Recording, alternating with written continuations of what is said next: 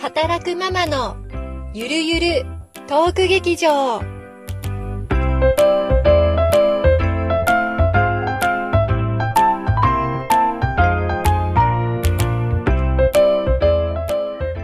皆さんこんにちはゆりですなおです。今日も働くママのいろんなお話を二人でゆるゆると語ってまいりますなおさん今日はまた質問来てます それがですね、また来てます。まあ前回に6つあるうちの1個しかね 取り上げてないから なんかまたちょっと違うところの質問が来たおのーじゃあゆう質問から、で、いう質問から、今日も選んでいく感じそう、ゆりさんに選んでほしいなとは思っーいじゃあまたサイコロて、サイコロ用意してく だサさイいコ。ロはいサイコロはい じゃあどんどんなはどんな質問があるのかじゃあちょっと教えてください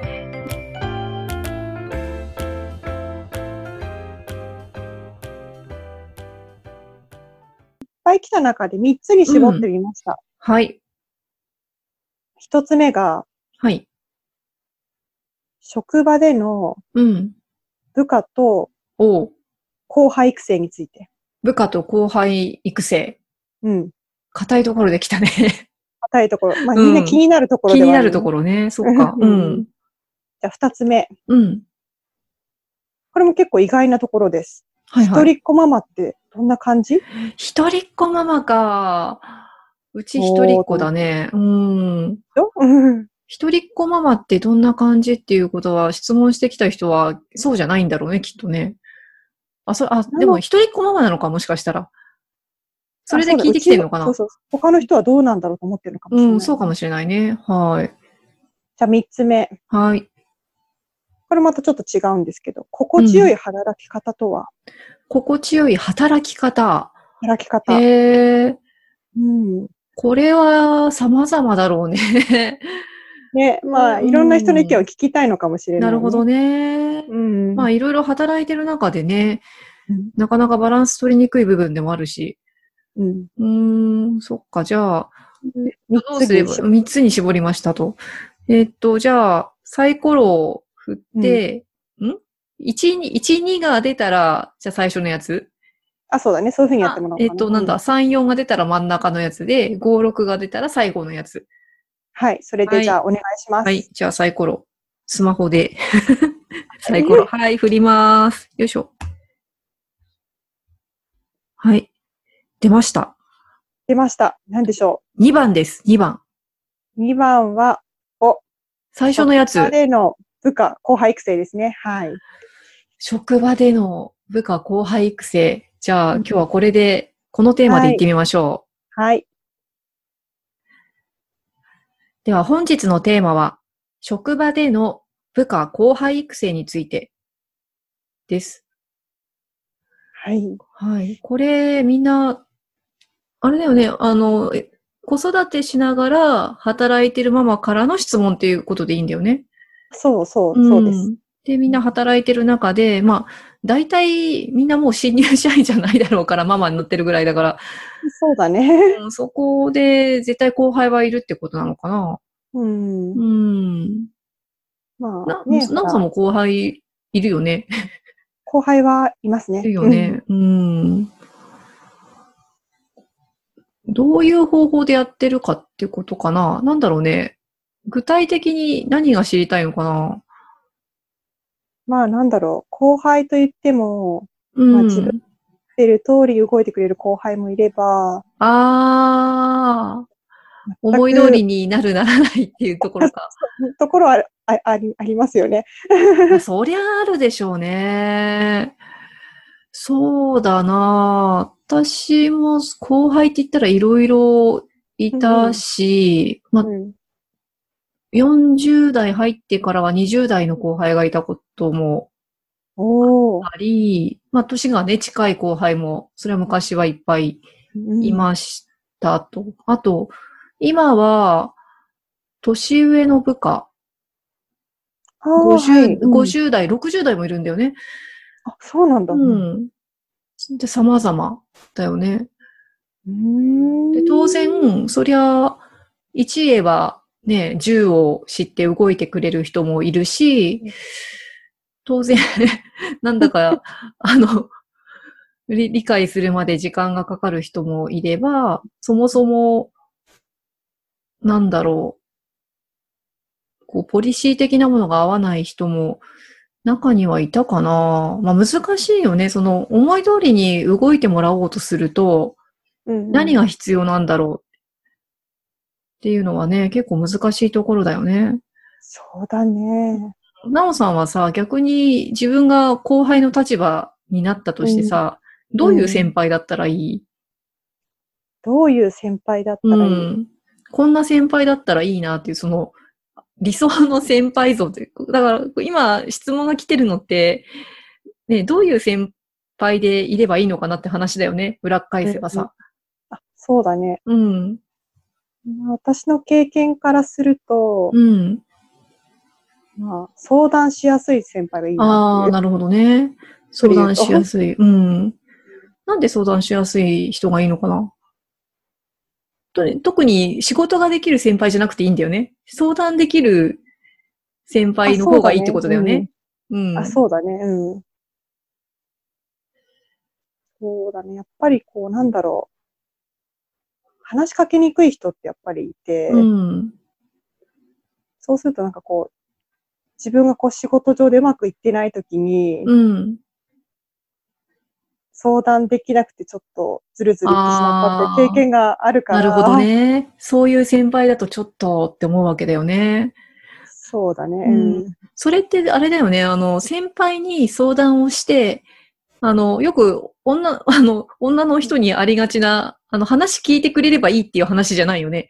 相談をして、あはい何か解決してほしいから相談するんだよね。そのあ、時そはう。だね。ううん。ん。だから、ちゃんとまず話を聞いてくれて、なおかつ、ちゃんと動いてくれる人じゃないと、あ、あのそうだなね。そうそう。なおさんは理想の先輩としては認めないみたいな感じなのかな。そうだね。そうだよねその動くっていううんその後半の部分がすごい大事だなとは思って。そうだよね。。だから、はた単にさ、そうかそうかって言って、そう、あの、 相談に乗ってくれただけだけじゃダメなんだよね。あ、そうだね。多分。うん。それはわかるな。うん。結局なんか、なん、何のために相談したんだろうってなっちゃうもんね。動いてくれないと。そうだね。うん。えー、なんそかう今の話、今の質問だと育成っていう話だけど、うんうーん、まず、その育成される側からすればさ、うん。まずはその先輩に対して、育成してくる方の先輩に対して、そういう期待感持ってるよね。絶対に。あ、そうだね。あるね。うん。で、多分その質問してくれた人も今はだから育成する立場なのかもしれないけど、昔は逆に育成される立場でさ、うんうん。そういうこと思ってたと思うのよね。 うでんもこれがさ、立場変わるとさ、自分が先輩になりました、うん上司になりましたって言った時にさ、あの、意外と忘れちゃう人多いんじゃないかなっていう気がしてて、確かに。うん。 で、ねさっき言ってたさ、その、扱いやすい人とか、うんまあ、すぐ動いてくれる人と動いてくれない人みたいな言い方になるでしょ。まあ、そうだね。うん。そうだね。わかりやすく言うとそうなっちゃう、そうね。そうそうそう。でも、後輩の方としては、その先輩が、まあ、ちゃんと話を聞いてくれて、で、ちゃんとその、仕事の悩みとか、こう、うまく解決してくれる方向に動いてくれるっていうのを期待してるんだよね。そうだね。うん、なんかいろいろ、今まで、そのいろんな先輩後輩関係、あの、上司部下の関係見てきて、そこが アンマッチっていうのすごいいっぱいあるよね。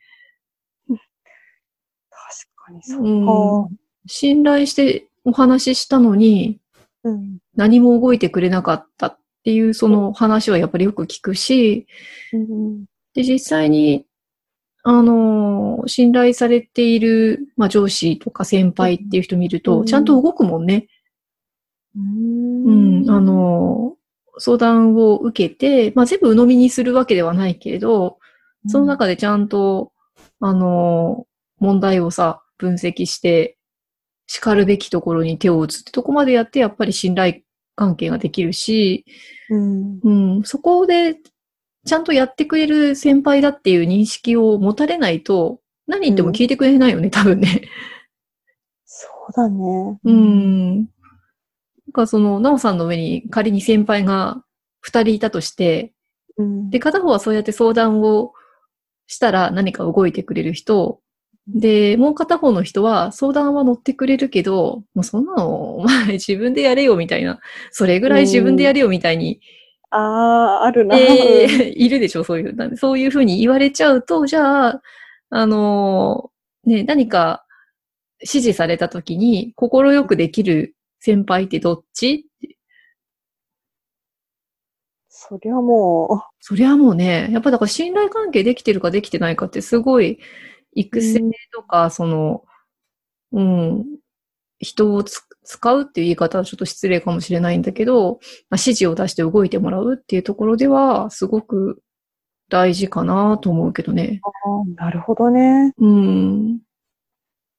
ね、子育てだってそうなんじゃないのかなっていうふうにも思うけどね。うん。信頼関係ね。信頼関係ないとね、なんか、大きくなってどうなっちゃうんだろうっていうのは、まあ、若干ちょっと昔見てきたこともあって、 自分ちじゃないんだけどさ、あ はいはい。そこの信頼関係崩れちゃうと、当然ね、親の言うことを信用ならないから聞かないし、うん。うん。確かに子育てに、ね。うん、同じじゃない、おん同じじゃないかな。だって人間関係だもんね。そうだうね。んまあ、うん育成方法って言われると、うんうんまずは、ね、その信頼関係作ろうねっていうところから始まって、で、じゃあどうやって作るのって言ったらもう、私の場合だけど、私の場合はやっぱりそうやって話を、まず聞いて、まあ、手を打って、うん信頼関係作るってことしてるかな。その聞くっていうのはもうゆりさんからうん。まあ、今はほ声からける、って感じなの。あうんそうそう、今はもう上司っていう立場だから、必ずやっぱり、ね、時期的には面談っていうのもなるし、うん新しいところを着任したときはもう必ず、まあ、着任したりとか誰かが、ね、自分のグループに来たりとか、うん。まあ、そういうことがあったときは必ず面談してるよね。そうなんだ。うん。あの、あっさり終わる人も多いかなと思ったらそうでもなくって、意外とみんな話聞いてもらいたいんだよね。あ、そうなのうん。だからな、長い人、私が話好きだからなのかわからないけど、長い人は本当に1時間以上面談したりすえる。そうん、ある、あるよ、やっぱり。まあ、そんなにね、あの、しょっちゅうしょっちゅう面談するわけじゃないっていうのもあるんだけど、結構長く、で、それ別に無駄な話してるわけじゃなくって、うん、やっぱりいろいろ言いたいこともあるだろうし、うんやっぱそういう面談してる中で、うんあの、その人が、こう、思ってることってわかるじゃないうんう。ん。で、いろいろちょっとこう、車に構えてるような人でも、結構いろんなこと考えてて、真面目に。ああ。うん。それ聞き出していったりとか、あと逆にあの、ね、どんなこと得意なのかな、まあ、と特に年上の方なんかは、うんうん、これまでのやっぱり培ってきたものとかがあるから、いろいろそういうお話、まあ聞いてると、うんああ、そういうことをされてたんですねって、あの、まあやっぱり実際すごい人が多いから、うん年配の方って。で、話聞いてるといろいろと、うん、得意なこと喋ってくれたりとか。で、そうするうとん特性もわかるし、うんで、向こうも聞いてくれて、で、例えばちょっとこういうところが、あの、うちの担当、ちょっとダメなんですよねって言ったら、あ、じゃあそこなんとかしましょうかなんて言ってやって、で、次の日からもうちょっと変えていくみたいなことしてると、だんだんだんだん信頼感は出てくるかな。なるほどね。で、あとはやっぱり、面談してるとわかるのが、あの、タイプの違い。タイプ。なんか、まあ世の中は 結構タイプ、タイプ分けって好きじゃん、みんな。好きだね。で あの、昔で言えば動物占いとかさ、 今それ思い 出した。私たち世代絶対動物占い思い出すよね。もううん私黒豹タイプでしたみたいな。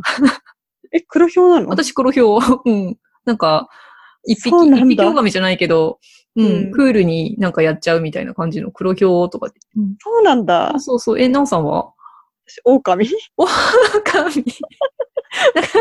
狼ってどういう、どういうのなんか本当に一人だよね。一匹似てる狼ね。 結構似てるそう今ね。似てるなと思ってクールタイプだ ね。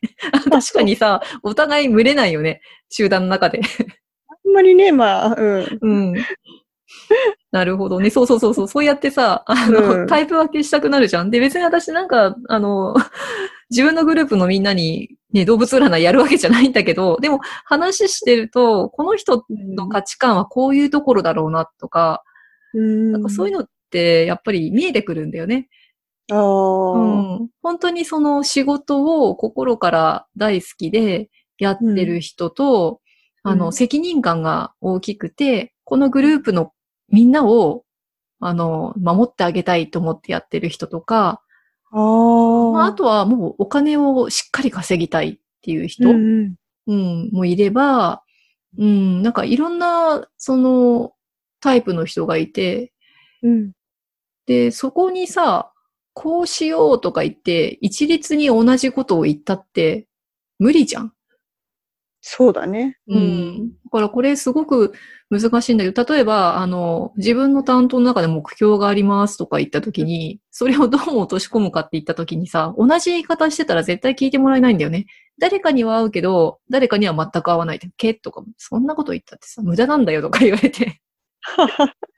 だから、あの、まあ、育成をね、何人の方に育成するかわからないんだけど、複数の方にうん対して育成するときには、やっぱり言い方変えるだろうなと思う、自分だったら。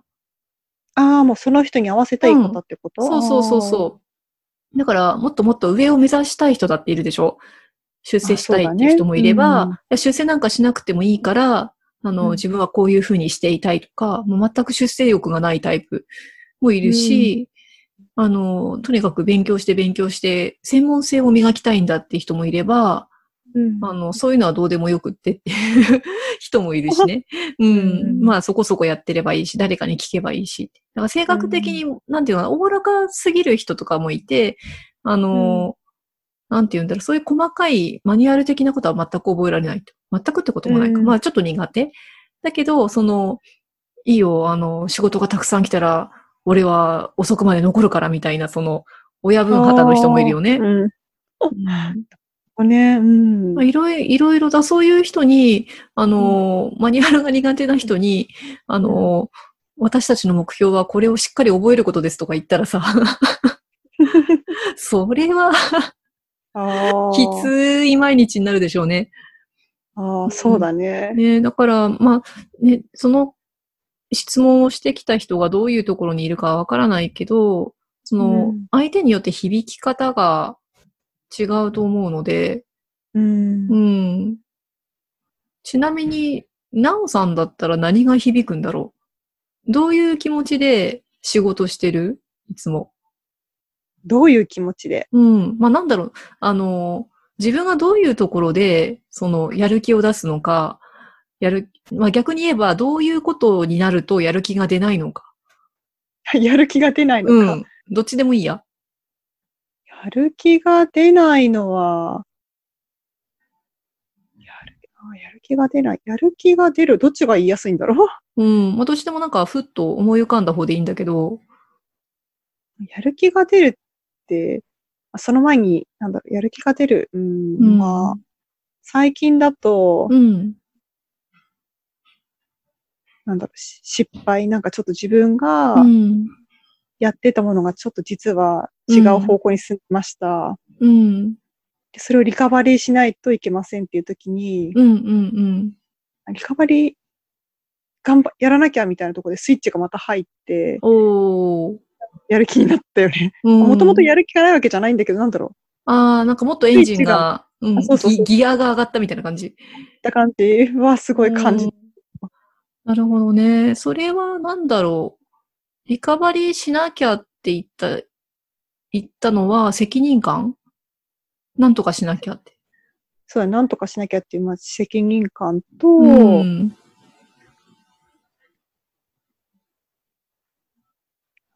自分の、うん。なんだろう。チームで仕事してるから、うん。ああ、迷惑かけちゃいけないってとこかな。ね、ってところもやっぱり強かったんだろうと。なるほどね。うんそうそう。だから、迷惑をかけないようにしたいっていう、その、まあ、よく言えば思いやりのある人で、まあ、もしかしたらちょっと、あのーなんだろう、悪く思われたくないってとこもあるかもしれないよね。そうだね。そこは否定できないな。そうだよね。そういうとこあるよね。ね。あるうね。んで、まあ、それに基づく責任感なんだよね。そうだうねん。。だから、あの、みんなのためにっていう責任感がありますっていう、そのなおさんの特徴があったときに、じゃあ、あの、まあ、例えばなおさんがあまりこう、受け入れられないような、ちょっと、例えばハードルが高いような何か仕事を指示しなければいけないとか、何かこういう育成の観点でこういうことをやってもらいたいって、ちょっとそれはハードルが高いんだけどっていうのをお願いするときに、おそらく、その、これをやればチームのみんなも助かるからとか、そういう言い方を。をするんだろうね、きっとね。でこれがあると、あなたは昇進できるとか、そういうこと言っても響かないんじゃないかな、なおさんの場合。響かないね。確かに全く響かないね。うんでもこれが、あの、これをやっとけば、あの、ランクアップするよって、ランクアップするのに推薦しやすくなるって言ったら頑張る人もいるんだよ。あ、なるほどね。スイッチ入るのか。そう、逆にそういう人は、いや、これを勉強すればさ、このグループのみんなのためになるからって言っても、チーンって感じで。なるほどね。響か ないっていう。そんな感じうん。あーあ、わかりやすい。でしょだから、なおさんだったら、そういう言い方をされた方が、こう伸びるっていうか、じゃあやろうっていうやる気スイッチが入って、うんうんうん、まんまと、そのう、ん勉強をしていくっていう。なるほどね。そうそううん、本当はちょっとあんまりやりたくないんだけど、でもこういうためだったらやろうかなと思って、一歩こううん、足踏み出してみるっていうような、そこをこうつくんだよね。すごい、なんか今すごい疲れた。うん。まあ、例えば、その、もうちょっと仕事量を増やしてよっていう時に、仕事量を増やせば経験が増えるからあなたのためになるっていうのが響く人と、仕事量が増えればもうちょっと時間もかかるから残業も増えて休日出勤も増えるからお金が稼げるよって言えば来る人と、うんそういう人もいるんだね。だから、あーの、お金で、お金稼ぎたい人にはそういう言い方をする。ちょっと小遣い稼ぎに来ないとかさ、ああ、なるほど。っていう言い方をしたりする。露骨だけどう。。うんん。もうちょっと仕事あるんだけどさ、うん。やらないって お小遣いとか言って。 そうそう、響くのか。そう、それで響く人もいる、当然。すごいな。へえ。なるほどね。うん。いろいろだよね。まあね。うん。正義感の強い人もいるし、その、ね、仕事でいろんなことをやっている中で、うんただ正しくありたいっていう人もいるよね。ああ。そうすると、じゃあどうやってその、正しくあるようにすべきかっていうのをこう、話しながら、うん、議論持ってったりとかする人もいるし、うー。うんん、面白いよね。だから私もともと多分そういう観察が好きなんだと思って、人のね。ああ、なるほどね。別にうん人に、人と群れるのは全然好きじゃないんだけど、うん。なんか、この人どういうことを思ってて、どう、で、だからこういう行動に出るのかっていう、うんなんか、そういうのを観察するのがすごい好きみたい。人に興味があるってことか。うん、そうだと思うう。うー。んん。まあどうやったら、あの、動いてもらえるんだろうかっていう気持ちよくね。ああう。うんんうん。それはすごく思うな。まあ、逆に言えば、あんまり嫌われたくないっていうのも、なおさんと同じで、うんあるんだとは思うけどね。だってね、強めに、ね、言う人もいるじゃない先輩とか上司とかで、やんなきゃダメじゃないそかうだねみたいな。でもそういうのね、言えないんだよ。うん、あちょっとし逆にそうそあう、ー逆に。あの、嫌われたくないし、昇進者だから。 そっか。 なるほど。うんだか、ら、あの、気持ちよくやってもらいたいってすごくいい風に聞こえるけど、まあ、裏返せば、あの、さっきのなおさんと一緒でね、みんなのためって言いながら、やっぱり、あの、ね、こう迷惑かけたじゃないか、お前って言われるのが怖いっていう。ままあ、それ、と似てるかな。うん、こんなこと言いやがってお前って言われるのが嫌だ から。ってとこもある。ううんん。でもそれで、みんな気持ちよくね、仕事してくれて、成果が出るんだったらそれでいいじゃん。そうだね。うん。ね、ちょっと、参考になったかどうか、えー質問してきた人が 、ちょっとどういう意図でね、質問してきたかわからないので、うん。ね、どうなんだろうね。育成、みんなしてるのかな働きながら仕事、えっ、と、子育てしながら。ね、うでん。もやっぱその部下の育成とか、うん。後半の育成とか今ちょっとゆりさんに話を聞きながら思ったのは、うん。それって子育てと本当同じだなって。 うん。似てるよね。つながるよね、なんかそつなの。がる。で、特に、あの、子供、子育てでやりた、やりがちなのって、どうしてできないのって言葉かけちゃうじゃん。あなんで、そうねなんでこれ、なぜで、これができないのうんうんできないんだよ。だって、まあ、うちの子供でもまだ8歳ですし、とか ね。できないんだよって、お前は自分が8歳だった時やってんのかよ、みたいな。うんうん。できてませ ん。あの、多分後輩に対してとかも同じで、うん、なんでこれができないんだよとかね、なんでこれがわからないんだよとか、多分ね、思っちゃうことってあると思うんだ。そうだね。だけど、それ言っててもさ、何にも変わんないじゃん。こと子育てもね、子供に対しても。だね。うん。うん。やっぱり子供が理解していくには段階が必要だし、うん。うん。で、子供って、あの、まだほら、言葉が、ね、達者じゃないから、あ、そうだね。うん。なんか、すごいこと言ってくるじゃん。あの、本当の気持ちはそうじゃないんだけど、 あの、表現するこの言葉が、ね、持ってる言葉が少ないから、なんかトンチンカンな風に聞こえちゃったりとかして、で、こっちが、伝わりにくい ね。そうそうそう、で、間違って伝わって親激怒みた いな。でもそういうのって別にやっぱり会社とか、ね、職場でもあって、うん。後輩がなんか言ってきました。だけど、やっぱりその表現力が、ね、まちまちなのでね、みんな。うん。正しくきちんと伝わってるとは限らないんだよね。だからそういうふうに、あの、正しく伝わるとは限らないっていうのは本当に子育てと一緒だなと思う。うん。よーく子供に聞いていくと、本当は実はこんなことを思ってたっうん。ていうのが出てくることもあるんだよね。うちの子なんかも。だってすごいこと言うもんね。あの、なんだろう、直球で、ド直球でさ、うんこれ、普通の人聞いたらムカつくだろみたいな発言が出てきたりとかす して、こっちが、うんこっちがもう瞬間違和感式でプチッと切れて、すごい勢いで怒って、で、後でこっちも冷静になってなんでそんなこと言ったのって言うと、実はうんって話し始めた理由はすごく真っ当でしたみたい な。なんか、ああー、あーなるほどごめんなうんさい。私がちゃんと聞けなかったのね、みたいな。うんうんダ。メじゃない、そんな言い方してとか言ってもさ、あの、8歳レベルの語彙力じゃもう無理ですっていう。 そうだね。あ聞いてやんないとダメなんだろうなって。うんうん。なるほどね。いやなんか本当子育てから学んだことが仕事に生きるっていうのかな。いるね。うん。でうん、それで、あのー、働くお母さんはや、なかなかね、残業もできないし、私もそうだけど、ね、時には時短だったりとかするじゃないだけど、こういうことって、あのー、あんまりその時間と関係ないっていうか、うん。まあ、話を聞く時間っていうのはどうしても取らないといけないので、そこは制約があると若干きつい部分もあるんだけど、まあ、毎日聞いてるわけでもないし、うんうん、その相手の状況を見て話をするっていうのは、うん。能力っていうか、まあ、それをやろうとする、なんだろう。やろうとするかどうかなんだよね。で、成果が出るから、うん成果が出るから、その長時間労働しないと成果として認められないみたいなことはない。うんうん。それができてれば、もうすぐ職場にも効果が出てくるし、うん育成してる相手にも多分効果が出てくるから、うんうん。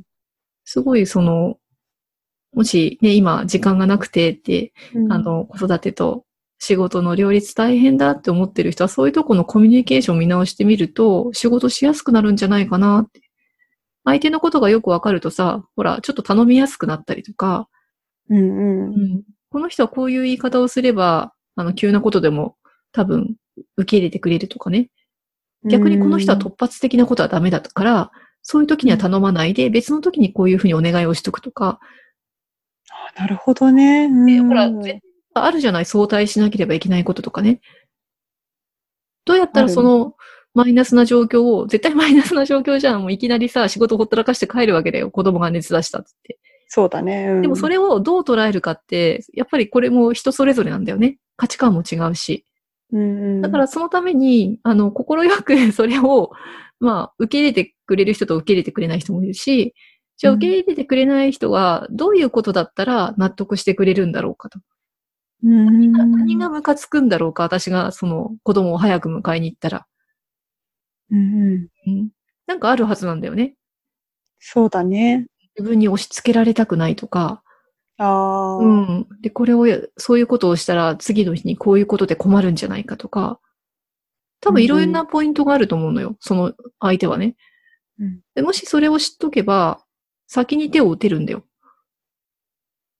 なるほどね。で手を打っとけば、なんかそういうことが起こっても、うん、うん。割と、あんまり波乱がなく帰れる。おーかなうん。だからぜひね、あの、後輩育成とか部下育成っていうだけじゃなくて、やっぱりその人間関係ってことで、うんね、ぜひ、この限られた時間の中で、うんうん、仕事していただきたいなと思います。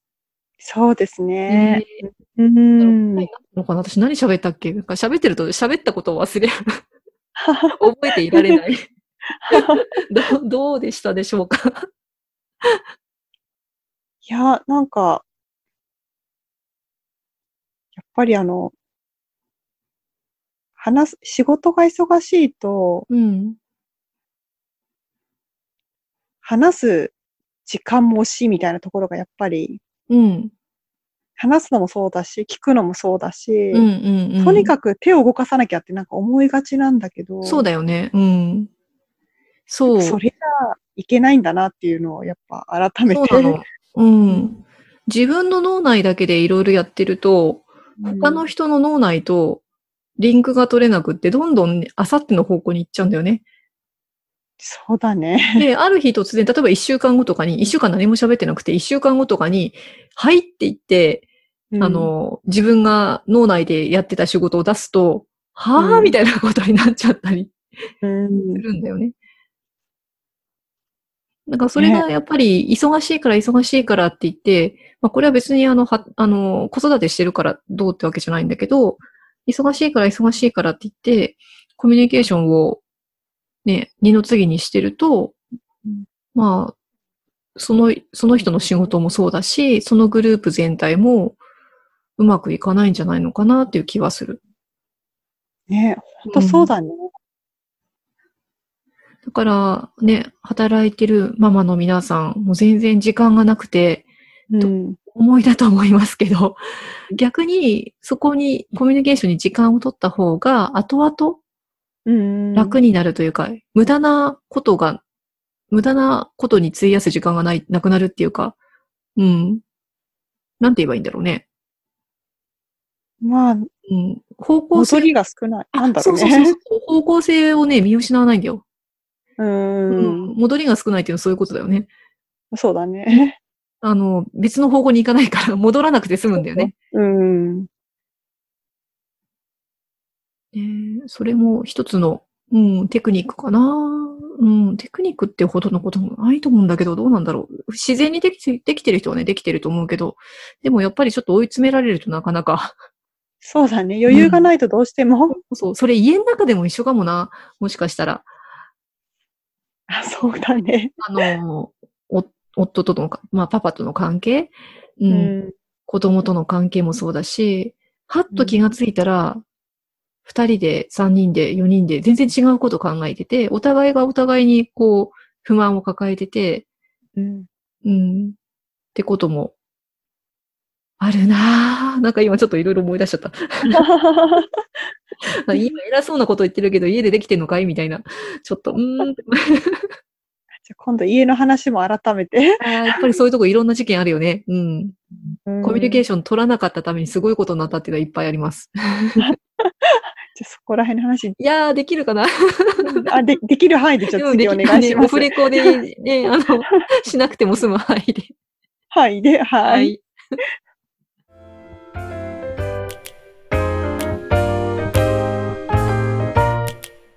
はい、ということで、結構喋ったね。いもうゆ、んりさんの語り が、はい。いつものことですけど。はい。で育成、そう、でも改めていろいろそう聞かれて、自分で頭の中、全然整理できてないんだけど、喋ってみると、やっぱりさ、育成って一律にはできないよね。なんだろう。そうだね。うんあの、こういう人を育てなさいとか言われて、それを大量生産するようなことってできないじゃん。金太郎飴みたいに。金太郎飴みたいにね。う んね、だから、なんかね、今どういうふうに皆さん悩んでるかわかんないけど、みんなそれぞれよ。うん子供もそうだよね。あ子供そうだね。うんねみんなこの、ここまでの学力でとか言ってもさ、そんなんまちまちだしさ。うんねそう、みんな違うんだよね。なんかみんな違って、なんだっけあれ。 相田光夫。あてみつをなんか、な金ん込だっみけ金子みすずか、みんな、あ、金子みすずだ、それ。 あの、みんな違ってみんないいだっけ そう全然違う。ということで。はい。はい、また次回です。 はい。